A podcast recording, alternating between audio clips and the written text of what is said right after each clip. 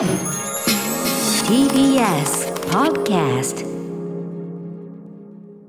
はいということで水曜日です。日比さんよろしくお願いします。はい、よろしくお願いします。打ち合わせやらね何やら資料仕入れやらってたらこんな時間になってしまいましたね,、これね。本当にもう何年もやらせていただいてるのうん。に、どうしてもこの時間バタバタしますね。いろいろね余計な話をしているのもありますが、はい、本当に本当に。うん日比さんはでもとにかくはい。ついに、ついにいよいよい。やい。やい。やネクストステージと言い。ましょうい。やかー日々はこうフェーズ2始まってしまいました。ねえどうしましょうね。えー N スタましょうとか言って、はい。夕方のね、えーニュース番帯のニュース番組 N スタの、まあ司会として、はいえーまだ1日しかやってないそうですね。今金曜です日を井かね金曜日ですもんね上アナウンサーから引き継ぎまして、ホランさんとキャスターとしてお伝えしております。いやーでもやっぱりそのアナウンサーとして、うんまあその昼と、まあ、あとはゴールデンタイムかな夜のそのニュース番組ってのはやっぱりね一番のもうなんていうかな一番のまあなんていうか緊張もするけども、まあ晴れ舞台っちゃ晴れ舞台ですかもちろんね。いやーですからそう言っていただけるとね、うんでももういよいよ自分の言葉の重みというものを、うんうんうんこの決められた尺の中えでえどう伝えるのかということは、ねいよいよ問われてるなという。一番まあねもうプレッシャーを増すようなこと言うけど一番見てるわけだもんねやっぱね。そうね。ニュースって意味ではねやっぱ「N スタメディアってね。メディアだしささあ今日一日何ややってるのかなパチリですからこれはね。そう夕方パチリですからうんね。金曜はちょうどね、あの私どもアフターシックスジャンクションちょっとまあ裏でもあります。でもあのこの番組ずっとね、あの TV、あのモニターついてますから。そうですね。各局のね、モニター。うん、山本さんとこう目を向きながらちらいちらいと日比さんの活躍を見ようと思ってますよありがとうご。ざいます。もう始まりましあた。ーそんな一年が。いやーでもまああのいやりがいと言いましょうよそれはねやりがい、ねやりがいありと。ね、はいいろいろもちろんこれからあの日比さんなりに考えること壁にぶつかることあると思いますけど、うんうんうんまあそれでもそれあってこそじゃないですか。そうですねね。何の手応えもななかったらねやる意味がないとも言えるかもしれない。確かに日比さんがやるからにははい。はいまた新時う代の。ーはい。そうか始まってんだ。そうですよそうなんね。ですよ。フェーズ2なんですよ、もう。本当。ええそんな日比さんのね、ちょっとね、ええうんまあなんていうかな、今まさにそのニュースのキャスターとして、はい花形番組のキャスターとしてやられてる日比さん、なかなかこう、我々が単に面白いだ、えーなんていうかな、こう、興味深いだって言ってるレベルではない、はい。こう、のしかかりぶりというかね、刺さりぶりをしたというあのドラマ、はい。ついに日比さんようやく最終回ご覧になったということなんで、これはね最終回見るのが正直ね怖くて。どういうふうな結末を迎えるのか。そうです。見ました、ちゃんと。はい、まあ、エルピスの話なんですけどね、えー番組始めてからその話、日比さんの感想ぜひちょっと聞きたかったんで、話せる範囲でよろしくお願いします。はーい。アフターシックスジャンクション After Six Junction. 1月11日水曜日時刻は今6時3分です。ラジオドッキの方もラジコドッキの方もこんばんは。こんばんは。TBS ラジオキーステーションにお送りしているカラチャーキュレーションプログラムアフターシックスジャンクション通称アトロク。パーソナリティは私ラップグループライムスターのラッパー歌丸です。そしてはい水曜パートナー TBS アナウンサーの日々真央子です思えば日比さんねそんな大舞台を控えながら先週はそのパリッコ鈴木奈緒と一緒にそうですよもうね飲み会企画。もう。落とそう落とそう落とそう企画。はい。もう何やったか何も覚えていませんけども。覚えてないけど楽しかっうんた楽しかった飲み会最高のごめんなさい。これはお仕事でありオンエアなのは分かってるんですけれども、本番前本番前というかそのキャスター人生が始まる前の、のの。最高のガス抜き。そうですよそれは。いやそれで結構ですよそれはね。ありがたかったですあの時折はね。あの特集はその楽しくやるというのが仕事だから全然それはもう間違いいい仕事したってことですからこもうリスナーのれはね方にも付き合っていすいませんね本当に。飲み会に付き合わせるみたいなね。楽しかった先週。終わった後もちょっとねまあ、はい。ちょっとこれの飲み終わってないもんねそうそうね。もったいないからもったいないもったいないから甘酒と日本酒割りがもうハマっちゃって。あれ飲みやすいしでもなんか多分回りやすくなってる気がするぐらいもするね。そうもう絶対だもうあの危険いい意味で危険。ね、はい。楽しゅうございましたが。楽しかった。いいはい。始まりでした、本当に。そんな中金曜から、まあ、日比さんは「N スタ」えーキャスターを務められるようになりまして、はい。でちょうどねそのあれは最終回いつだったんだ？先週？先々週か。そうですね、年内にってことでしたもんはい、ね、あの昨年のドラマの中でもですね、まあはい非常に話題にもなるこの番組でもねたびたび話題にしております。10月はい26日に最終回を迎えました、ええーっとまあ東京そのえっと局のなんていうの在京局ではフジテレビ系列というかな、はい。でやっていカンテレったはい、カンテレさんの制作ドラマ、えエルピス希望あるいは災い、はい。まあテレビ局舞台というかまああのアナウンサー女性の、長澤まさみさん演じる女性のアナウンサーがまあ主人公で、ええ。でまあそのある冤罪事件があり、その冤罪事件をまあ、と解きほぐそうとする中で、はいよりこう巨大な権力みたいなものと対峙して、うんでその権力と対峙した時に、まあ、特にそのメジャーメディアというものがどういうことが できるのかそして今までは何というかこうしてこなかったか、うんうんうんみたいなことをなぜか。うんというのに今長澤まさみさんが対峙したり、あるいはそのね、うんえー前田郷敦さん非常に講演いされておりました。晴らしかったですえね。ーあ立場上あれは AD になるのかな？AD さんからのスタートですね。はい、前田合同さんが、まあ、とあるきっかけでうん。その、はい。なんていうかな調査というかねそうして調査報道をしていくという、はい。でもなんかいろんな妨害があったりこう妨害というほどじゃなくてもその組織のもう無作為というかね。構造、うん、構造としての無作為。うん。それにこう、まあ、止められてしまったりとか。あるいはもうはっきり権力による介入があったりとかっていうことで非常になんていうのかな、うん今描かれるドラマとして正直は見てる我々もあの金過去として描かれるじゃないですか、うん。でまあはっきり言ってもう現実のいろんな事件を想起せざるを得ない。さまざまなこうものがこう非常にだから勇気ある作りというかね、はい。覚悟を決めた作りというか。脚本が本当に素晴らしかったですね。脚本も。ね、うん。あの渡辺彩さん脚本で、はい。はい、あのーねで私は一視聴者としてあるいはそのなんかジャーナリズムとかに対してこうある考えとか興味を持ってる人間として、まあもちろん面白くそしてこうなんていうかな。問題意識を持ってというかね、うんああやっぱこういうことこうあるべきだとかね、うん僕なりの考えを持って見てたんですが日比さんはもううん。ある意味そのキャスターとしてはい。ニュース番組のええ。真ん中に立ってうん。日々のそのいろんな報道をしていく、その中でいろんな特にまああの「N スタ」の時間帯となればさまざまなバランス取りというのは当然番組としてはねそれあるのは分かりますけども、うんうん理解はできるけどもその狭間に立って 最前線に立って報道される、ザ当事者。そだ前あのアメリカドラマアップル TV でやってた、ええ。あのやってますけどあのザ・モーニングショー、はい。あれも素晴らしい。であれも日比さんもやっぱり非常に当事者意識を持って、う。はい。まあ、実際こうだみたいなことを言いながらお話ししてましたけど。はい、フィクションではないという部分は多くありましたね、そのディテールはわからないけれどももちろんお話として作ってるので、ええね。キャスターとしてのあり方みたいなところは、はい本当にこうまあリアルな先輩の姿を見ている気持ちで、うん。モーニングショーもエルピスもはい。見てだからエルピスは実はそのキャスターやるっていうのももう決まってる状態で私はオンエアを見てたので。なんか本当にこうなんて言うんだろう。今だから言える話ですけど、ええ。もうあのもちろん人事とは思えず。もちろん。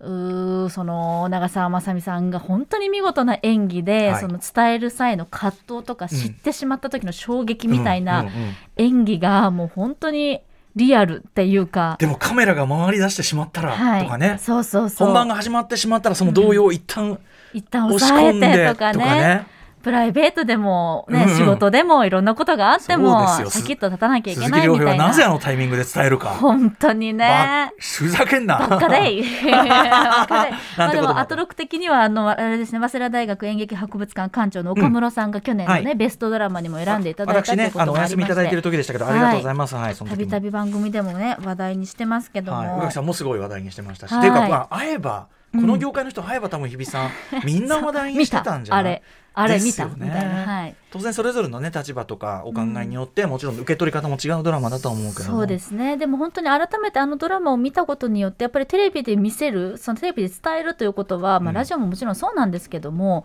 あのまあ、決められたこう尺であったりとか、うん。そのももともとフォーマットっていうのが無限にあるわけではないので、うんうん。やっぱりあの正しく伝えられないものだと思ってやらなきゃいけないっていうのはまず一つ教訓として思いました。ああそのい正しく正しくというかそのなんていうかな全てをうん何かそのまんま伝えるということで、なんか要するに自分のたちのフィルターは通るというそうそうそうことですよね。だからつまり必ず編集をしなければいけないものであるわけで。加工はされてる、はいフィルターは通ってる、うん偏りは出る。はい。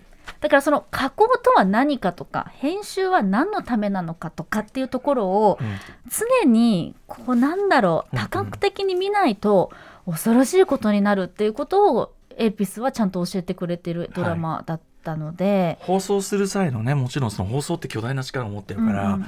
あの考え抜くこと、うんあるいは気遣うよう、うんかあのく欠かさないことは大事だけど、うんうん。それがどっちに向いてるかっていう時の話ですよね。そうそうそうそのカメラを向けられる暴力あるいは報道される暴力性っていうのは時にはあると思うけど、はい。そのことがそのどっちに向かって気をつけてるのか。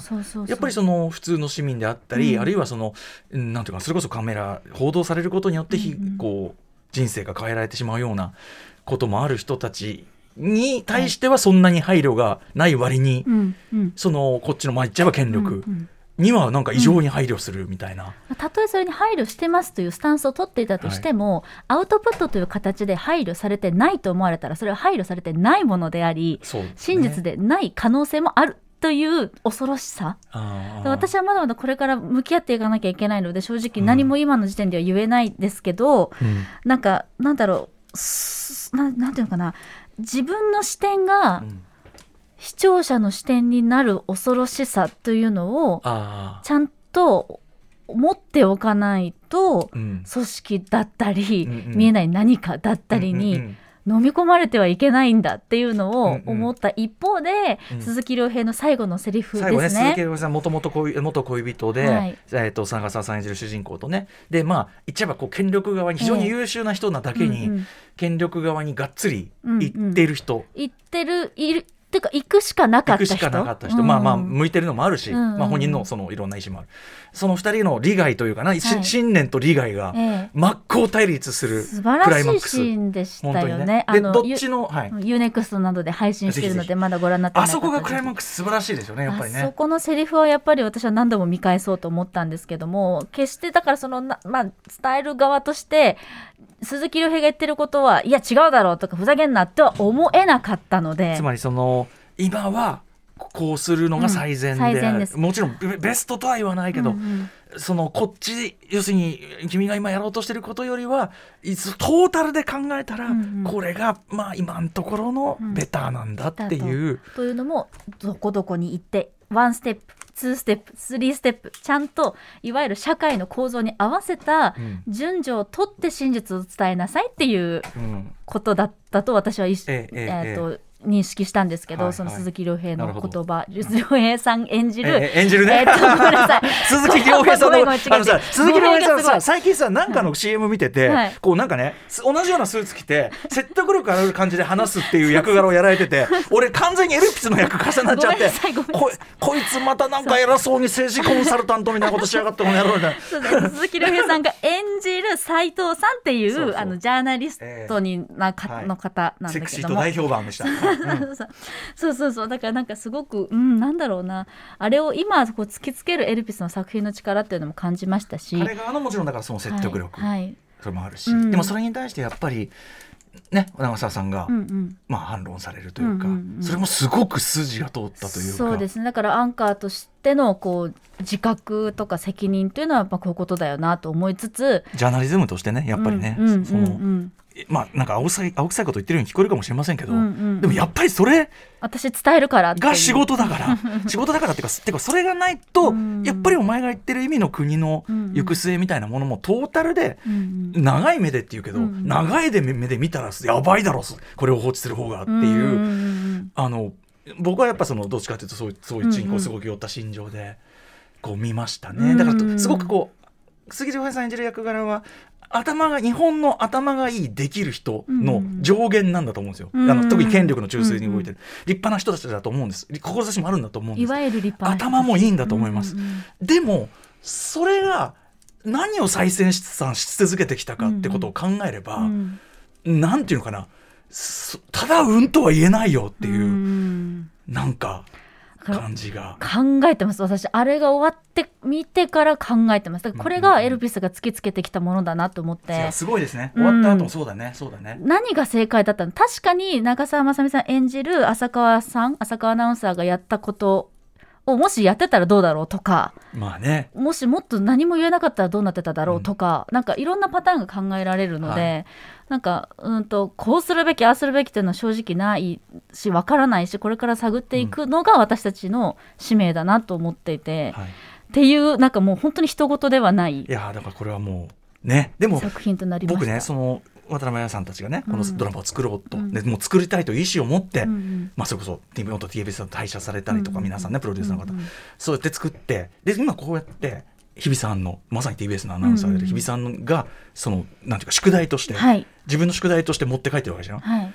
これがもうあのもうすごくよ僕きっと喜んでるはずだっていうか、うんうんあのそういうことこそ望んで作ったうんうん。意思を持って作ったドラマだろうと思うから、うんなので日比さんがこう宿題として持って帰り今後の自分の活動でうん。何かそれをなんていうかな証明していくというかなんていうか、んんっん。ていうふうにおっしゃることこそがなんかこのドラマがもたらす最良の効果の一つっていうか。本当に。だからフィクションではないです。その、うん。いいそのなんだろううまく伝えられないけど事象とかは分からない。そのディテールお話の中のディテールのことに関しては分からないけれども、彼ら彼女らが伝えたかった姿勢はフィクションではない、うんリアルな問題提起だったっはいていうことは本当にすごいねい。いタイミング、私個人的にいいタイミングで出会えたなっていうふうにそうです思いますね。しかもそういうあの現実の社会に影響を与える問題提起と同時に、うん。あのその鈴木亮平 VS ね長澤まさみすみません役役柄上ね あののあそこって結局その決着ってこれはネタバレしないようにするけども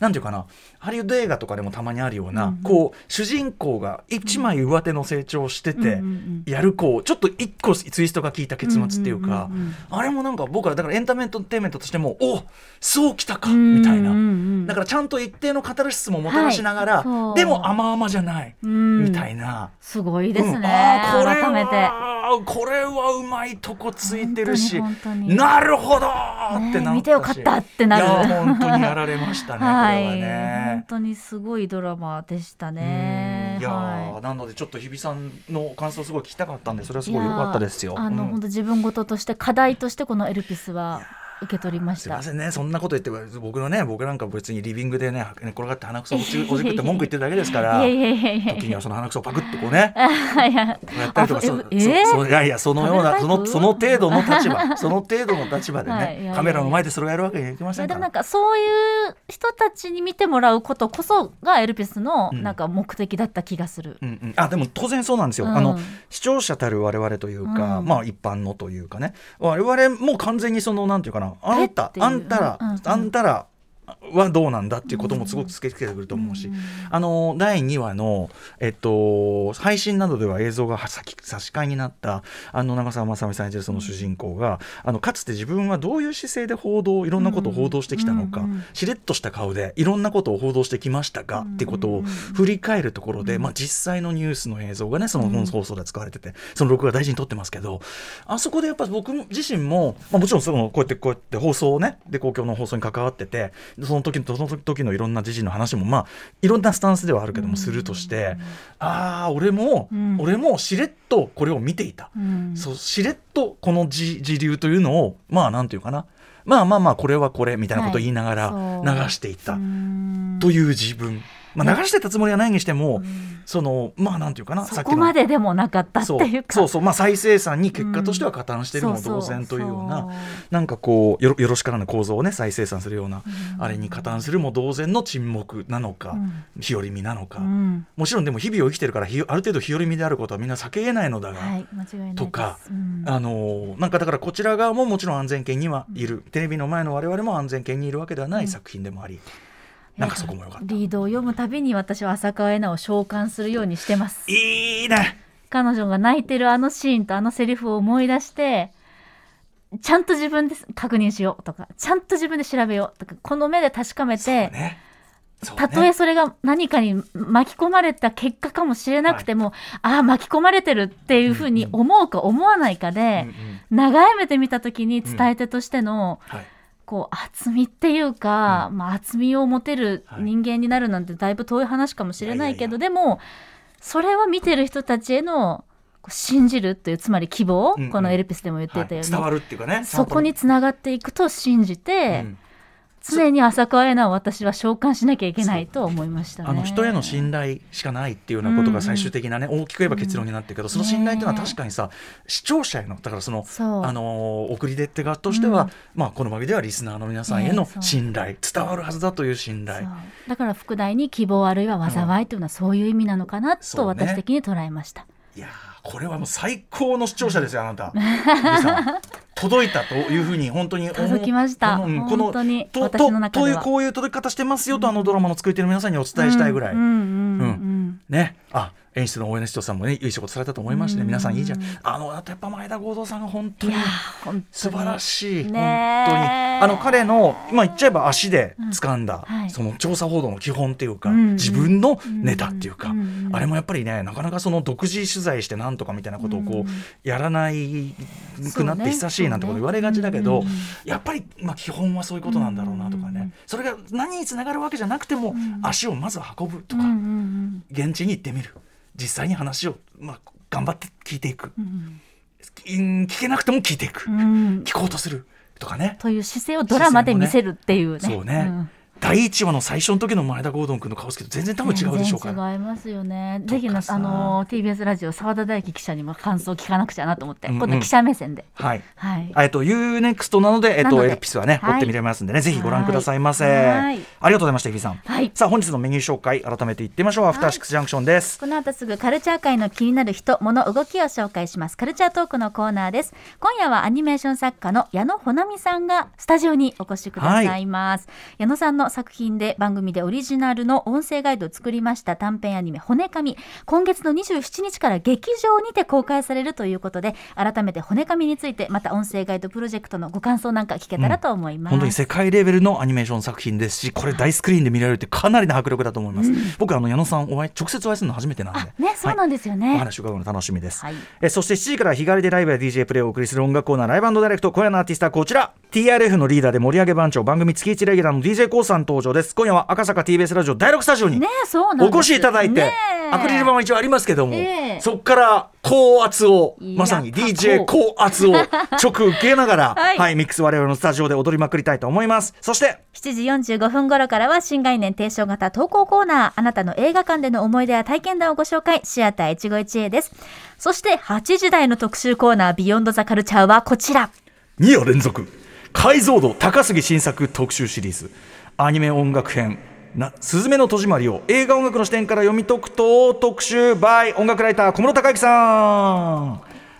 専門家ならではの解像度の高い目線で皆さんが知っているあれやこれやを全く違った角度から解説する解像度高すぎ新作特集となっております。2夜連続今日明日お送りするん明ですが日は「スラムダンクをバスケット解像度高杉新作でね。ね聞きたい。そうなんですよ。これ間違いいないと思いますが今日はアニメ音楽編ですね。はいお題はですね先日興行収入100億円を突破したという新海誠監督の「すずめの戸締まり」です。はい、すずめの戸締まり、私もムービーウォッチ面で11月25日に扱わせて実表をさせていただきましたが、えーこの作品の音楽、クラシック音楽の解像度高杉新作こと小室さんから見ると、相当すごいということらしい。ということで、こちら、クラシック音楽の解像度高杉新作ことライター小室孝之さんに、すずめの戸締まりの音楽のどこがそんなにすごいのか、えーご自身でこう財布もしてきて、ね、音楽の音符をね、はい取ってきていただいて、えー解説していただきます。はい番組への感想などリアルタイムでお待ちしておりますアドレスは歌丸アットマーク TBS.CO.JP 歌丸アットマーク TBS.CO.JP